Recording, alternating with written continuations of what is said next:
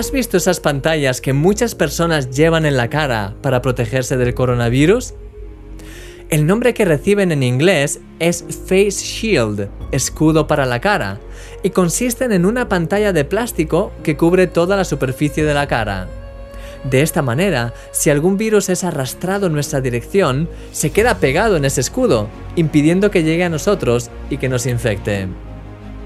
La Biblia dice, sobre todo, tomad el escudo de la fe, con que podáis apagar todos los dardos de fuego del maligno.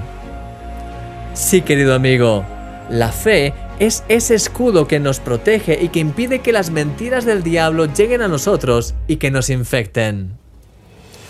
Pero, ¿cómo me puede proteger mi fe? te preguntarás.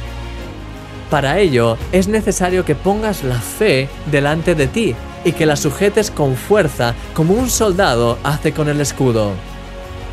Cada vez que te venga una mentira del enemigo, tienes que bloquearla con la verdad de Dios y aferrarte a ella por medio de la fe. ¿Te vienen pensamientos de que Dios te ha abandonado? Resístelos con la verdad de Dios que dice que Él está todos los días contigo hasta el fin del mundo. ¿Te vienen pensamientos de acusación? Resístelos con la verdad de que Dios te ha perdonado y te ha limpiado de toda maldad. Y así con todo.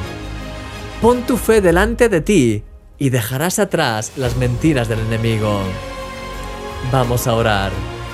Señor, ayúdame a poner el escudo de la fe delante de mí a cada instante. Quiero bloquear todas las mentiras del enemigo y cambiarlas por tus palabras de verdad.